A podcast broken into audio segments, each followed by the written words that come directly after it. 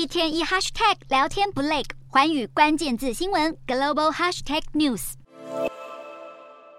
德国和美国确定运送多辆主力战车以后，乌克兰持续向西方国家寻求军援，而身为乌国好哥们的波兰再度展现大力挺乌态度。继原本的 PT 九一主力战车以外，波兰又宣布准备提供乌克兰美制的 F 十六战机，而位在北欧的挪威也承诺会尽快把国内的德制豹二战车运往乌克兰，时间可能是三月下旬。不过，各国武器援乌的态度似乎出现不同调，果断答复记者提问。拜登直接表明不会提供战机给乌克兰，反观法国总统马克宏却暧昧地表示有这个可能。马克宏强调，法国要提供战机的前提是乌克兰必须先提出要求，但是目前乌方并没有这么做。而除了西方国家以外，远在亚洲的南韩近期也卷入武器援乌的论战当中。由于北约秘书长近期拜访当地，敦促南韩政府重新考虑不向冲突国家出口武器的规定，以便加速武装乌克兰。不过，南韩总统尹锡悦仅回应会继续扮演与国际合作的角色，被外界解读是南韩要维持不提供武器的立场，因此当前不太可能会运送军援到乌克兰。